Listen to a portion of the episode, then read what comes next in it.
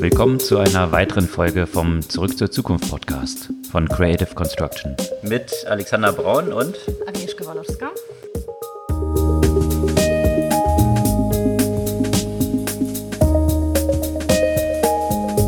Was gab es Neues letzte Woche? Überraschung, Überraschung, wieder eine ganze Menge. Ich würde gerne mit dem Thema starten, mit dem wir eigentlich letzte Woche schon gestartet haben. Und zwar die Neobanken, die Challenger-Banken. Wir haben letzte Woche darüber gesprochen, dass es bei denen der Wachstum ein bisschen verlangsamt wurde. Und äh, in dieser Hinsicht ist es spannend, die Nachricht von N26 zu lesen über die zusätzliche Finanzierung von 100 Millionen Dollar, die sie jetzt gerade bekommen haben, als eine Erweiterung der Series D, die sie, glaube ich, Ende letzten Jahres gemacht haben. Und äh, diese zusätzliche Runde findet eben zu der gleichen Bewertung statt. Zu einer Bewertung von irgendwie etwa 3,5 Milliarden Dollar. Dollar, genau. Und das war dann auch gerade die Diskussion, die es dann darum gegeben hat, ne? wie du es gerade geschildert hast. Einerseits ja gute News, mhm. also in der Krise eine Runde zu raisen, was eigentlich ja nur eine Extension, wie du es gesagt hast, der, der vorigen Runde zur gleichen Bewertung war.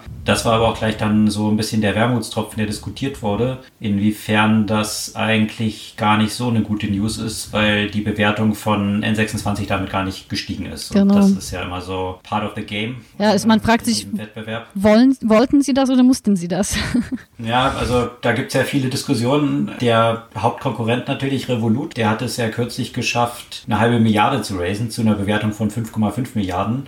Und zwischen N26 und Revolut gibt es natürlich immer dieses Kopf-an-Kopf-Rennen mhm. und wer kriegt die höchste Bewertung und wer sammelt am meisten Geld ein. Und da scheint jetzt Revolut klar vorne zu liegen. Man muss aber auch dazu sagen, dass diese Bewertung und diese Runde wohl schon vor dem Beginn dieser Corona-Krise stattgefunden hat und zumindest eingetütet wurde und von daher noch nicht diesen Discount, der jetzt rundherum, wie man es in Bewertungsrunden sieht, innerhalb der Krise nicht unbedingt die Zeit ist für diese Riesenrunden. Und alle Investoren eher ein bisschen vorsichtig sind und versuchen, die Startups, die sie im Portfolio haben, weiter zu finanzieren und über die Runden zu bringen aber wahrscheinlich jetzt nicht diese Riesensprünge gemacht werden, die vorher möglich waren. Und da scheint dann eben Revolut, zumindest was das Timing dort angeht, ein bisschen, bisschen besser, besser bei mhm. weggekommen zu sein. Aber eben, die, die Frage ist, was steckt da noch dahinter? Und das hattest du ja in der letzten Folge, letzte Woche ja auch schon erwähnt gehabt, dass das Wachstum sich da ein bisschen, zumindest was Europa angeht, verlangsamt hat. Und äh, da gab es diese Woche auch einen ganz interessanten Artikel dazu, wie eigentlich diese ganzen Neobanken so in den USA gestartet sind. Weil wenn man diese Bewertung sich anschaut, dann müssen die natürlich den nordamerikanischen Markt irgendwie knacken, um solche Bewertungen zu rechtfertigen. Deswegen sind sie da auch aktiv auf dem Markt und versuchen die USA zu knacken. Und da gab es jetzt eben erste Zahlen dazu und die sehen jetzt nicht so toll aus, ehrlich gesagt. Apptopia, die immer so die Downloads analysieren, haben dargelegt, dass Chime, der Hauptwettbewerber oder der Platzhirsch in den USA von Neobanken, ist ein amerikanischer Player, 60 Prozent des Marktes hält und die europäischen Player Player von Revolut über N26, die dort gestartet sind, nicht so richtig groß Boden gut machen können. Also N26 ist da wohl von diesen europäischen Neobanken der größte Player, hält aber nur dreieinhalb Prozent etwa des Markts im Vergleich zu Chime mit 60 Prozent. Also das ist jetzt nicht so, als ob die dort alle in den USA nur auf N26, Revolut und Co. gewartet hätten. Und das könnte sich sicherlich auch so ein bisschen auf diese Bewertung und diese Runde eben ausgewirkt haben, dass die super Success Story da noch so ein bisschen aussteht. Und in, in UK, äh, das war jetzt auch nicht so das Ruhmesblatt für N26, da mussten die sich ja zurückziehen. Angeblich wegen Brexit. In, genau, aber die Zahlen zeigten auch eher, dass es dort von den Platzhirschen Monzo, Revolut auch schon so besetzt der, war der Markt, dass, dass es dort schwierig war oder sehr teuer war, jetzt dort hinterher zu laufen, versuchen, Kunden zu gewinnen. Und das musste aber dann auch eben ein anderes Unternehmen, ein größeres, RBS, äh, Royal Bank of Scotland, realisieren. Die hatten ja auch so eine Neobank in, in UK gestartet, Bo hieß die, und äh, richtete sich auch in diesen gleichen Markt, eben Revolut N26 Retail-Kunden. Und die haben jetzt tatsächlich bekannt gegeben, es war glaube ich erst im November gestartet und jetzt schon bekannt gegeben, dass sie diese Übung abbrechen. Und vom CEO wurde dann verkündigt, das ist natürlich kein Failure. Das fand ich wiederum so interessant und auch so bezeichnend für das, was häufig in so Konzernen läuft, dass man dann natürlich sagt, nee, nee, ist kein Failure, sondern das ist man ist ja noch nicht so richtig gelauncht gewesen. was, man, was man sich dort aber anschauen kann, ist, dass halt die Zahlen desaströs waren. Ich glaube, die hatten so 11.000 Kunden gewonnen in der Zeit. Also weit hinter den Erwartungen zurückgeblieben. Und das wird jetzt eingegliedert in deren KMU-Offering, also für SM, also Small und Medium-Sized Companies hatten sie, äh, hatte ABS Metal gestartet in, in UK, was ja von unserer Parent Company Capco gelauncht wurde. Also auch eine ganz interessante Geschichte. Und dort wird jetzt Bo irgendwie eingegliedert. Zeigt aber auch, das fand ich das interessante Learning daraus, dass ja, Konzerne noch nicht so bereit sind, auch zu realisieren oder auch nach innen zu kommunizieren, das, was wir immer so als eine der Kernkompetenzen für digitale Transformation auf die Fahnen schreiben, dass Failure eben dazu führt, dass man auch daraus lernen kann. Mhm. Und äh, wenn man halt sagt, es war kein Failure, dann lernt die Organisation nichts daraus. Und hier kann man ja eine ganze Menge daraus lernen. Und diese Lehren gehen der Organisation verloren, wenn man so tut, dass es kein Failure war, obwohl jeder Mitarbeiter in der Organisation weiß, dass es ein Failure war. Also das hat halt gleich auf mehreren Ebenen eigentlich negativen Aspekt. Also, aber das, das äh, fand ich noch so eine ganz, ganz interessante Story da in diesem Kontext von dem Neobanken-Umfeld in UK und wie umkämpft es ist und auch die Rolle von den existierenden Playern, den Corporates da drin. Wenn wir jetzt bei Failures sind, ähm da, da gab es ja in den letzten paar Wochen auch ein großes Failure, das diskutiert wurde in einer anderen Dimension oder in einer anderen Hinsicht, und zwar was das Thema Sicherheit angeht.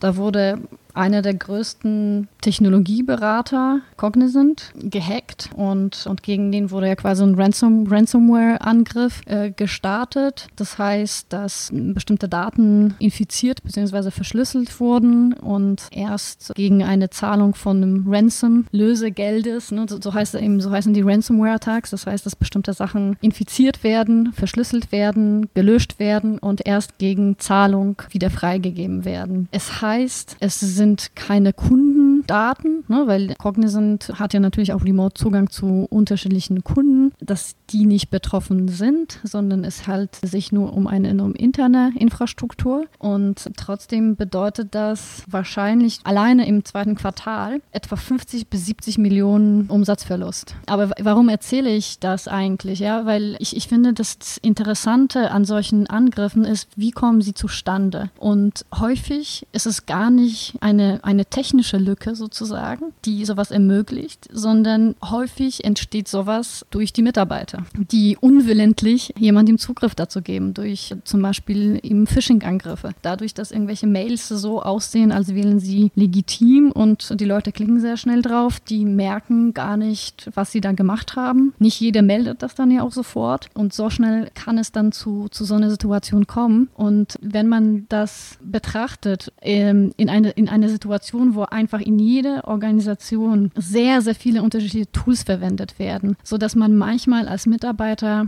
so ein bisschen Überblick darüber verliert, was haben wir eigentlich alles für Tools, was kriege ich alles für Mails. Und äh, wenn das alles nicht geordnet ist, wenn man dann keinen Überblick hat, dann kann man wirklich sogar als jemand, der sehr sorgfältig ist, auf etwas klicken und irgendwo Zugangsdaten eingeben, was einfach nicht äh, legitim ist. Das so in diesem ganzen Kontext von, von Employee Experience, ja, also von dem ganzen Erfahrungsumfeld, in dem sich ein Mitarbeiter äh, bewegt, in der ganzen Software, in der sich äh, der Mitarbeiter bewegt, glaube ich, ein sehr, sehr wichtiger Aspekt, an den häufig Unternehmen gar nicht so richtig nachdenken, ne? weil man häufig denkt, der Mitarbeiter hat einfach das ganze Zeug zu nutzen und diese Komponente Sicherheit habe ich das Gefühl, wird gar nicht so oft betont in dieser Hinsicht und gar nicht so in dieser Hinsicht wahrgenommen. Und dann sieht man, wie so ein Event zu, zu, zu, zu was sowas dann führen kann, zu was für einen Fuck-up äh, und einen massiven Umsatzverlust. Ja, deswegen gibt es ja in, der, in diesem Umfeld ja dann auch eine ganze Menge Player, die so entstanden sind, weil natürlich ein großer Markt dadurch entsteht, hier auch irgendwie aufzuräumen. Also mir fällt jetzt nur wahrscheinlich, was, was so die ganzen Security von Sign-On, Single Sign-On-Geschichten. Gibt es mhm. ja ein Startup, was von Andreessen Horwitz auch finanziert ist, Okta, die ziemlich bekannt geworden sind und auch schon mit vier Milliarden bewertet, auch schon eine IPO hatten. Also das ist natürlich schon ein großes Thema, ja, wie man auch diese Sicherheit mit Tausenden von Mitarbeitern und unterschiedlichsten Apps, die genutzt werden und Berechtigungen und Accounts wie man dort auch gewährleisten kann, dass, dass dort eine Transparenz und äh, ja, eine Sicherheit davon existiert. Mhm. Also sicherlich mit Social Engineering, da passieren immer noch viele, viele Attacken und das wird sich wahrscheinlich, nee. da das Problem nicht in erster Linie ein technisches ist, sondern Exakt. ein Problem ist, was in den Köpfen der Mitarbeiter liegt, wie sie ausgetrickst werden. Mhm. Sicherlich äh, nach wie vor ein großes Challenge für die meisten Unternehmen. Äh, wenn wir bei Security sind, ne, da, da gibt es ja auch Neu Neuigkeiten, nur ganz kurz von Zoom. Ne? Zoom wurde ja auch sehr stark kritisiert für die Sicherheits- und, und Privacy- Problematik und die haben ihre erste Akquisition jetzt gerade getätigt, so im Rahmen dieses 90-Tage-Plans, in dem sie Aufräumprogramms. genau Aufräumprogramms und haben eine Company, die heißt Keybase. Das ist ein so ein 25-Mann-Startup und das Ziel damit ist, die Meetings, die Zoom-Meetings zu äh, verschlüsseln. Mhm. Was ja bisher eben nicht der Fall war. Genau. Und deswegen das so einer der Kritikpunkte war. Exakt. Probleme ganz anderer Natur, und zwar der eigentlich für viele Unternehmen erstrebenswerten, und zwar eines astronomischen Wachstums, was aber eben dann auch zum Problem führt, hat Instacart. Das, da gab es ein langes, einen langen Artikel dazu, der sehr interessant war, hinter die Kulissen schaute. Instacart, für die, die es nicht kennen, ist ein USA-Unternehmen, was Leute losschickt, die für einen einkaufen. Also das ist hier in Deutschland, ich weiß nicht, glaube ich, noch nicht so verbreitet. Zumindest nicht Instacart. Ansonsten weiß ich nicht, kennst du eins? Ich glaube, hier ist es noch nicht so richtig angekommen, dieses Konzept. Nee. Da gehen die Leute meist noch selbst einkaufen oder man oder liefern. sich irgendwie direkt liefern lassen von den Läden selbst oder irgendwie Amazon Fresh und, und all diesen Themen oder auch von den etablierten Offline-Läden. Instacart ist jetzt aber wiederum ein Unternehmen, was keine eigenen Shops betreibt, aber eben in sämtlichen Shops einkaufen geht für dich und fällt wieder in, in diese Kategorie von der Gig Economy, wo eben die Leute nicht angestellt sind bei Instacart, sondern alles selbstständig wie bei Uber und Lyft unterwegs sind. Und die haben natürlich jetzt im Rahmen dieser Corona-Krise ein astronomisches Wachstum gesehen. Und da muss man einfach so ein paar Zahlen, die muss man sich mal auf der, auf der Zunge zergehen lassen, wie die gewachsen sind. Also die sind pro Tag zu Beginn der Corona-Krise pro Tag um 20 Prozent jeden Tag gestiegen. Haben die im Februar dann schon Anfang Februar die Ziele für 2020 erfüllt gehabt, die sie eigentlich hatten. Ein paar Tage später schon für 21 und so weiter.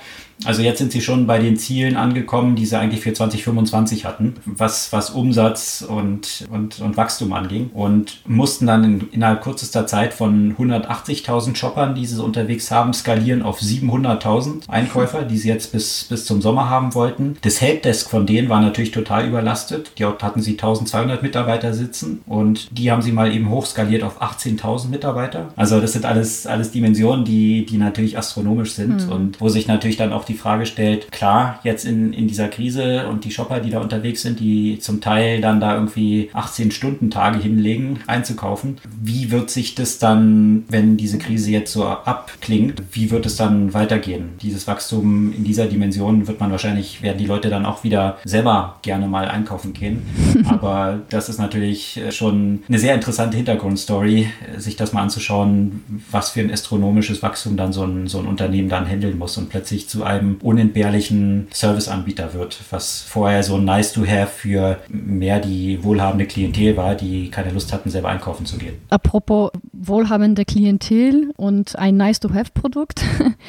Da gab es ja auch letzte Woche einen interessanten Artikel dazu, was zu einem begehrten Gut in der letzten Zeit, vor allem in den USA, geworden ist. Und das ist neben Klopapier und, und Fleisch, sind das die Pelotons. Darüber haben wir ein paar Mal, paar Mal gesprochen auch, wo wir uns auch immer so ein bisschen gewundert haben, wer kauft sich so ein Fitnessbike für zweieinhalbtausend Dollar fast? Als Preis für den Kauf sozusagen. Ah, genau. dann hast du noch ein Abo-Modell, wo du nochmal irgendwie, glaube ich, 30 Dollar im Monat zahlst, damit du irgendwelche Videos Videos darauf anschauen kannst. Genau, damit also, du so einen so Einpeitscher hast, der dir dann ein Programm macht, ja.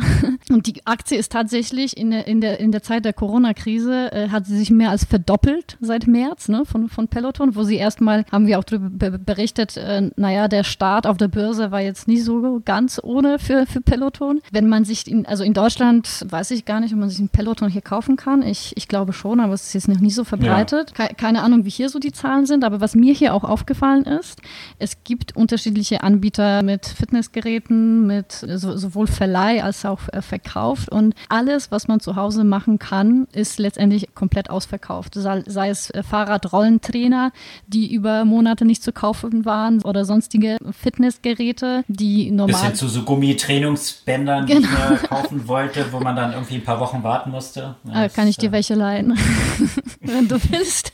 Ich habe genug Unterdessen habe ich sie bekommen, ja. Okay. Ja. Aber auf jeden Fall so alles an Sportequipment einfach über Wochen und Monate ausverkauft. Und ich frage mich, was das hier auch für langfristige Konsequenzen haben wird für so Fitnessstudios, Yoga-Studios und so weiter. Weil ich persönlich, ich mache schon ganz gerne meinen Sport zu Hause und gehe dazu nicht unbedingt mit anderen schwitzen. Ich brauche da jetzt nicht irgendwie andere schwitzende Menschen als Motivation. Das ist sicherlich nicht bei jedem so. Viele werden sich daran sehen, wie der Menschen zu sehen. Trotzdem, gerade wenn sich so viele Leute diese teuren Geräte für zu Hause gekauft haben, frage ich mich, ob sie dann bereit sind, sie dann einfach zu Hause stehen zu lassen und, und weiterhin Fitnessstudio-Abos zu zahlen, wenn sie das eigentlich alles zu Hause machen können. Mhm. Ja, die Fitnessstudios sind natürlich extrem hart getroffen worden. Absolut. Äh, von, von jetzt auf gleich einfach zu. Und da gab es ja auch eine Reihe von Unternehmen, die so im Bereich unterwegs waren, die Fitnessstudios zu disrupten. Aber zumindest sie würden es wahrscheinlich eher so darstellen, den Fitnessstudios zusätzlich Kunden zuzuspielen. Also ClassPass und ein Urban Sports Club in Deutschland, glaube ich. Und ClassPass, die hatten jetzt auch 50 Prozent ihrer Mitarbeiter entlassen müssen, mhm. weil natürlich, das war dann so ein Abo-Modell, man kann unterschiedlichste Fitnessstudios dann nutzen, das natürlich alles von jetzt auf gleich gecancelt wurde und da konnte man eben im Unterschied zu den meisten Fitnessstudios auch sofort canceln und ich habe jetzt gesehen, kürzlich eine Anzeige jetzt von McFit, die jetzt auch wieder starten und die sagen jetzt erstmal, Mai ist gratis und dann kann man auch alle 30 Tage kündigen. Also nicht mehr diese mhm. Abos jetzt zumindest zum Start von zwölf Monate abonnieren zu müssen, werden sie wahrscheinlich auch realisiert haben, dass es jetzt wahrscheinlich keiner unterschreiben wird.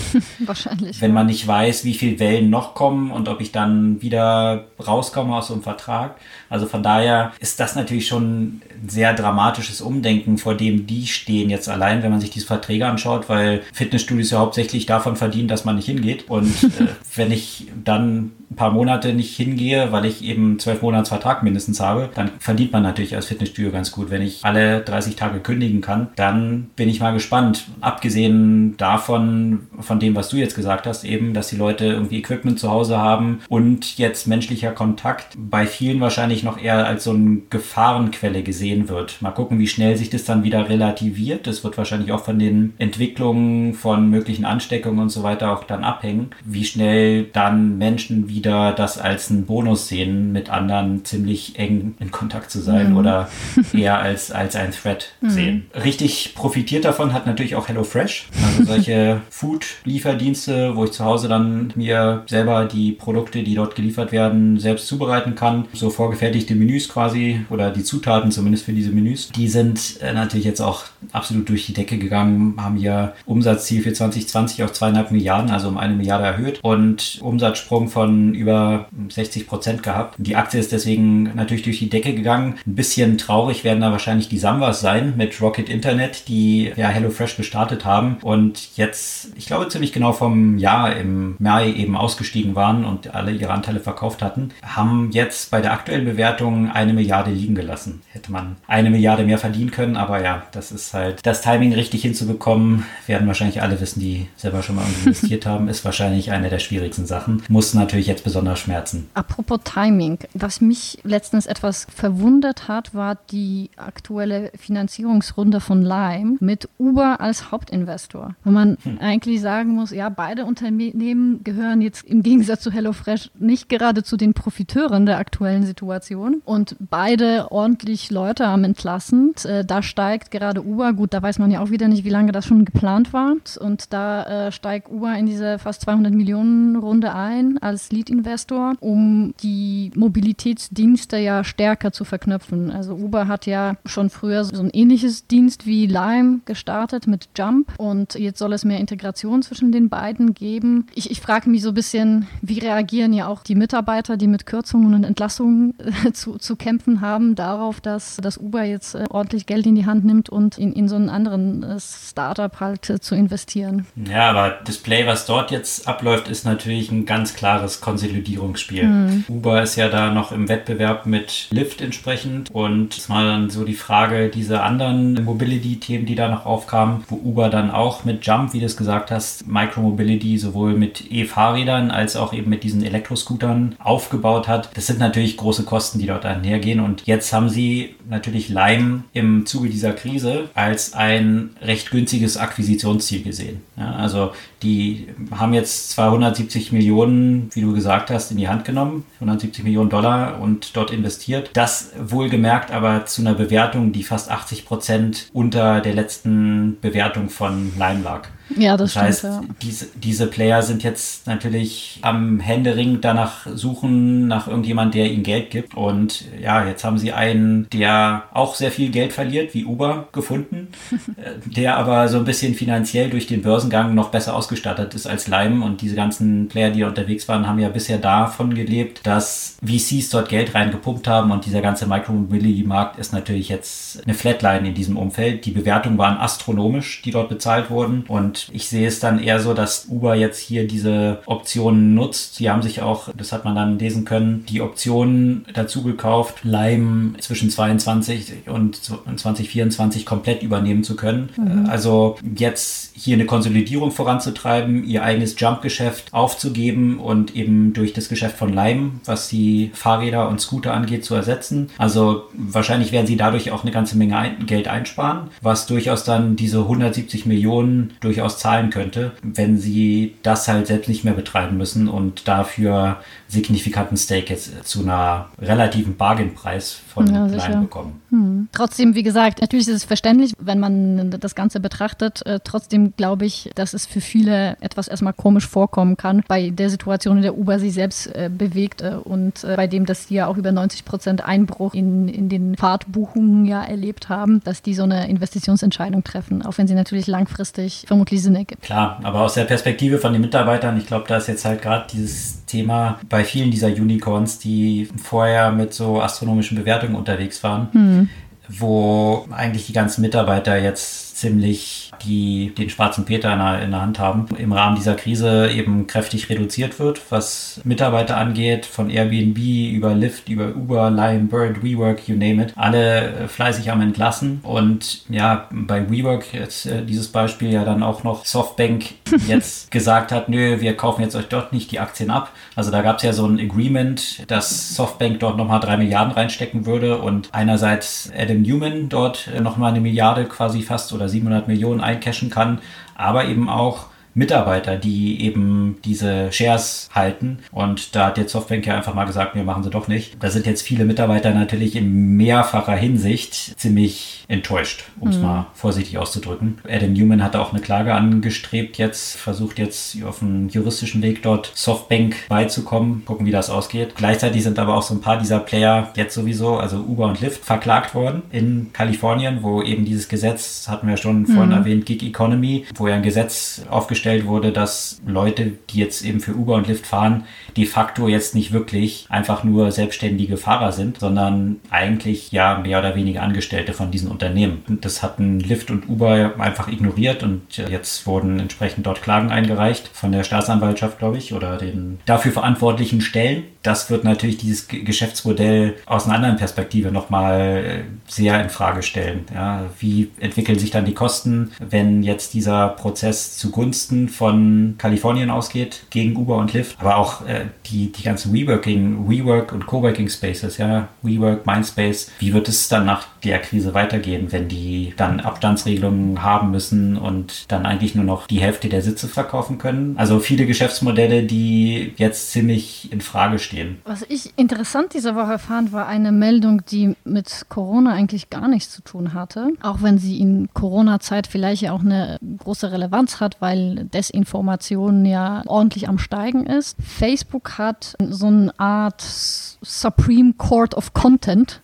sozusagen bei sich eingeführt. Das sind ein, das ist eine Gruppe von 20 Leuten, die auch Mark Zuckerberg, die auch Mark Zuckerberg überstimmen können, wenn es um Kontenfragen geht. Also es gab ja immer wieder, haben wir auch immer wieder diskutiert, die, die Kontroversen um Inhalte, die auf Facebook gepostet werden dürfen oder welche sollen gelöscht werden, von einfach Fake News in, in unterschiedli unterschiedlichen Couleurs bis Deepfake äh, und so weiter. Und das war ja immer eine, eine relativ äh, schwere Entscheidung, die da immer getroffen werden musste zwischen Meinungsfreiheit und, äh, sagen wir mal, schädlichen Inhalten. Da hat Facebook tendenziell eher so auf Meinungsfreiheit gesetzt oder zumindest war das immer deren Erklärung. Und jetzt haben sie eben diese, diese 20 Personen, die darüber entscheiden dürfen. Und das sind ganz unterschiedliche Leute. Das ist, ähm, sind zum Beispiel äh, Juristen, also mehrere Juraprofessoren. Die aber auch nicht bei Facebook angestellt sind, ne? sondern genau. unabhängige, Unabhängig, so wird ja. zumindest gesagt, unabhängige, unabhängiges Komitee von Leuten. Unabhängiges Komitee von, von unterschiedlichen Ländern mit unterschiedlichem Background. Da ist zum Beispiel eine ehemalige Premierministerin äh, Dänemarks. Da ist eine kolumbianische Juristin und Juraprofessorin, die auch so ein Free Speech äh,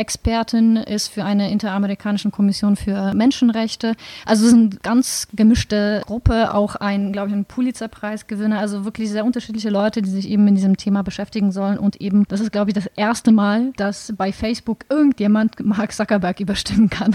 Bin ja. ich gespannt, wie sich das dann auswirkt. Und das hat ja, das, das betrifft erstmal nicht die Messenger, aber das betrifft die Newsfeeds von sowohl Facebook als auch Instagram. Ja, da standen halt solche Player wie Facebook, aber auch YouTube, also Google, ja immer sehr in der Kritik, genau aus dem Spannungsfeld, was du geschildert hast. Also einerseits will man ja nicht, dass ein Konzern jetzt die Vorgaben macht, was kommuniziert werden darf und was nicht. Mhm. Also eben sprich Meinungsfreiheit. Andererseits haben sie sich dort auch lange Zeit ein bisschen einfach aus der Verantwortung gestohlen und gesagt, ja, wir sind nur eine Plattform, wir haben gar keine Verantwortung dafür, was auf unserer Plattform passiert. Mhm. Und das sind jetzt natürlich so Anstrengungen, die in dieser Richtung dort erfolgen. Äh, ich bin mal gespannt, wie sich, wie sich das so auswirkt, weil es natürlich da schon ziemliches Techlash dann gegeben hatte gegen diese Konzerne. Und dieses Techlash betraf ja alle dieser großen Player und die hatten auch, und da hatten wir letzte Woche ja schon mal eben Apple und Google gemeinsam eine Möglichkeit über eine Schnittstelle gegeben, eine Corona-Tracking-App ja, aufzubauen. Mhm. Das hatten wir letzte Woche auch schon ein bisschen, gerade so aus der Perspektive User Experience, dann auch mal betrachtet. Da gab es jetzt einen wirklich exzellenten Artikel, den kann ich jedem nur zum Lesen ans Herz legen, der so ein bisschen dieses, diese Schwierigkeiten von auf der einen Seite mangelnder digitaler Kompetenz auf staatlicher Seite diskutiert. Auf der anderen Seite gab es dann aber wiederum in der New York Times auch einen interessanten Artikel, der so ein bisschen diese Hybris von den Tech-Konzernen jetzt wiederum diskutiert. Die sagen, für alles ist es jetzt irgendwie so eine technische Lösung. Also sprich dieses Tracking, wir haben die Lösung dafür, hier ist es Track and Tracing. Wenn man sich jetzt aber das mal ein bisschen genauer anschaut, ja, dann ist es halt nicht nur, also einerseits ist es natürlich diese User Experience Frage, wo man sich fragt, ob die Konzerne, die jetzt hier in Deutschland beauftragt wurden, so eine Tracking App zu bauen, da wirklich die Erfahrung haben. Track Record fehlt da so ein bisschen, um es vorsichtig zu formulieren.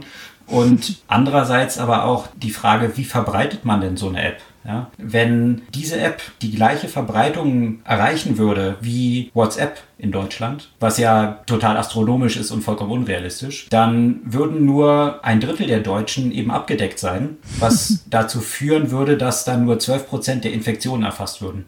Also das zeigt halt auch schon allein von dieser Zahl, dass es sehr unwahrscheinlich ist, dass diese App irgendwie tatsächlich einen Erfolg haben kann. Ja? Mhm. Und diese, das zeigt auf einer, auf der einen Seite so ein bisschen die Unkenntnis von staatlicher Seite zu all solchen Themen, Verbreitungen, die eine Rolle spielen. Stattdessen hat man lange über Datenschutz dieser App diskutiert, was sicherlich ein wichtiges Thema ist. Aber viele andere Themen, die mindestens ebenso wichtig sind, wenn diese App ein Erfolg sein soll, sind komplett hinten runtergefallen. Und auch all solche Themen tatsächlich die Zielgruppen mal mit einzubeziehen in die Konzeption, also ob das Ärzte sind, ob das Gesundheitsbehörden sind, die hatten sich geäußert, dass sie am 2. Mai in der FAZ war da ein Artikel noch nicht gefragt worden sind überhaupt. Aha. Viele interessante Aspekte darum. Also den, den Artikel kann ich nur als so ein Lehrstück extrem empfehlen, äh, was mangelnde Digitalisierung angeht und wie gesagt auf der anderen Seite aber auch Hybris von den Tech-Konzernen. Und deswegen haben die in den USA jetzt auch viele Bundesstaaten gesagt, sie werden eigentlich diese App gar nicht nutzen und diese, also diese Möglichkeiten, die Apple und Google zur Verfügung gestellt hat, weil das kein Erfolg werden wird, sondern nach wie vor, wie gehabt, das mit Menschen, die ja. dieses Tracking dann übernehmen, machen und dort zum Teil einzelne Staaten haben jetzt ja 17.000 Leute eingestellt, die jetzt dieses Tracking von Erkrankten vornehmen soll. Hm. Also ich glaube, als eine Mischung, das müsste man immer als eine Mischung betrachten. Ne? Man musste ja das gesamte Bild halt sehen. Ich, ich glaube, dass, dass viele darauf gucken, ah ja, China macht das ganz erfolgreich und wir kopieren das und machen es einfach so wie China, nur in gut, ohne die Menschenrechte äh, und die Privatsphäre zu verletzen. Nur man, man vergisst, dass man in China mit ganz anderen Mitteln Leute dazu zwingen kann, sowas zu nutzen. Das ist die eine Seite. Also die, hm. die Mittel und dann wird es dann entsprechend in WeChat irgendwie mit eingebaut und hin genau. und her. Aber das hat dieser Artikel wiederum in der New York Times dann auch ganz interessant dargelegt, dass auch in China massenhaft menschliche Tracer eingesetzt werden. Ja. Also der Erfolg dort ist nur ein Bruchteil dieser digitalen Lösungen zuzuschreiben, sondern dass da eben auch e extrem viele Leute auf der Straße menschlich mit konkreten Personen unterwegs sind, um dieses Tracking zu machen. Mhm. Also jetzt zu glauben, dass hier eine App die also allein selig bringende Lösung wäre, äh, ist halt komplett illusorisch. Und diese Erkenntnis zu haben und sich dann zu überlegen, a, wie könnte diese Verbreitung gesteigert werden? Das, dafür müsste dieses Problembewusstsein aber bei der Regierung erstmal da sein, wie das mit der Verbreitung aussieht. Also wie gesagt, wenn, wenn die Regierung es hinbekommen will, so eine Verbreitung wie WhatsApp hinzubekommen, was ja astronomisch ist und dann nur 12 Prozent erreicht, dann ist es sicherlich nicht das, was zielführend sein kann. Und deswegen müsste mhm. man sich dann Gedanken machen. Man hat ja darüber diskutiert, soll eine Transparenz, was den Code dieser App angeht, existieren, also Open Source. Jeder kann reinschauen. Aber es gibt, und das hat dieser Artikel dann auch gut dargelegt, es gibt noch kein Konzept dazu, ob dieser Code dann auch von anderen verwendet werden kann. Also wenn man eine Verbreitung hinbekommen will, dann sollte man den Code ja nicht nur offen machen, sondern man sollte auch die Möglichkeit geben, das in die eigene App zu integrieren, sodass, wenn ich eine Verbreitung hinbekommen will, schon existiert existierende Apps mit Verbreitung genutzt mhm. werden können, um das bei sich einzubauen. Und dann wird irgendwie ein Konzept draus. Aber so wie es bisher läuft, ist konzeptionell einfach tatsächlich noch gar nichts geschaffen, mhm. was irgendwie Aussichten auf Erfolg hätte. Außer, und da bin ich halt eben so ein bisschen skeptisch, wieder eine ganze Menge Geld zu verbrennen mit mangelndem Outcome. Noch vielleicht ein Thema, was daran anknüpft, dass du so ein bisschen über dieses Thema Desillusionierung sprichst. Das gibt ja auch in dem Kontext von anderer Technologie. Zoom habe ich heute schon mal äh, erwähnt. Die Videokonferenzen wurden erstmal so komplett gefeiert als Allheilmittel. Jeder hat darüber gesprochen. Das ist äh, sicher etwas, was sich auch länger halten wird, auch über die äh, Krise hinaus, wie viel man tatsächlich über Videokonferenzen machen kann. Jetzt kommt so langsam so ein Effekt zustande, den einige so als Zoom-Fatigue genannt haben. Betrifft natürlich nicht nur Zoom, sondern Microsoft Teams und Skype und was auch immer man nutzt. Und das haben mehrere Leute, also habe ich auch letztens festgestellt, festgestellt, du hast ja auch davon berichtet, gesagt, die sind am Ende des Tages viel müder oder viel mehr angestrengt als nach einem normalen Tag, in dem sie diese Interaktionen persönlich von Mensch zu Mensch haben würden. Da kann man ja auch aus der psychologischen Perspektive eben erklären, die Videokonferenzen geben uns immer so einen kleinen Einblick in die anderen Menschen. Ne? Also viel an der Kommunikation, die wir sonst mit den Menschen haben, ist nonverbal. Wir sehen, wie sie sich bewegen, wir sehen, wie sie gestikulieren, wir sehen die Mimik. Und theoretisch können wir das auch sehen übers Video, äh, aber dadurch, dass es, dass es immer sehr kleine Bilder sind, dadurch, dass man die Menschen nicht komplett sieht, sind wir mit unserem Gehirn sehr damit befasst, sich so Geschichten dazu zu erzählen und noch mehr zu interpretieren und noch mehr Anstrengung daran zu investieren, diese Verhalten zu interpretieren. Und auf der anderen Seite, wir selbst, wenn wir kommunizieren, wir zeigen auch unsere Mimik und, und unsere Emotionen viel stärker stärker, um den anderen das einfacher zu machen, uns auf diese, auf diese Perspektive zu verstehen. Und das macht das Ganze sehr verkürzt. Da gibt es noch sehr viele andere Aspekte. Aber das macht das für uns auch so anstrengend, dass wir eigentlich uns viel mehr unbewusst auch mit äh, Emotionen beschäftigen, die wir einfach viel weniger wahrnehmen können. Mhm. Was dann zu so einer kognitiven Überlastung führt, genau. weswegen man dann am Abend so erschlagen ist, mhm. obwohl man doch eigentlich nur zu Hause gesessen hat. genau. Und äh, denkt, man müsste doch ziemlich fit sein. Ja. Äh, da gab es eben auch in den USA eine ganze Menge spannender Artikel dann dazu, äh, Aspekte, wie du gerade geschildert hast, aber auch diese Themen, dass dann eigentlich auch so der Weg zur Arbeit ja wegfällt, aber der ist dann halt gleich Arbeitszeit. Also wenn man um 8 Uhr losgefahren ist, sitzt man jetzt um 8 Uhr halt schon am Tisch und ist in einer Videokonferenz und es gibt nicht wirklich so eine Entschuldigung dafür, irgendwas anderes zu machen, weil was will man denn anderes machen? Mhm. So, ja? Und deswegen ist so der gefühlte Druck auf viele Mitarbeiter extrem gestiegen und zwei Drittel geben an, ja, nah am Burnout zu sein. Und das kombiniert mit der mentalen Belastung, die durch diese besondere Situation natürlich noch rundherum existiert, ist es natürlich hier auch eine extreme Belastung auf die Mitarbeiter und deswegen wird hier den Unternehmen empfohlen, tatsächlich auf diese psychische Belastung der Mitarbeiter entsprechend einzugehen und, und sich und das nicht hinten runterfallen zu lassen. Und vor allem, wenn man jetzt darüber nachdenkt, wie lange das Ganze noch gehen wird, sowohl Google als auch Facebook als auch andere Technologieunternehmen, die stellen sich jetzt schon darauf ein und kommunizieren das auch, dass weitgehend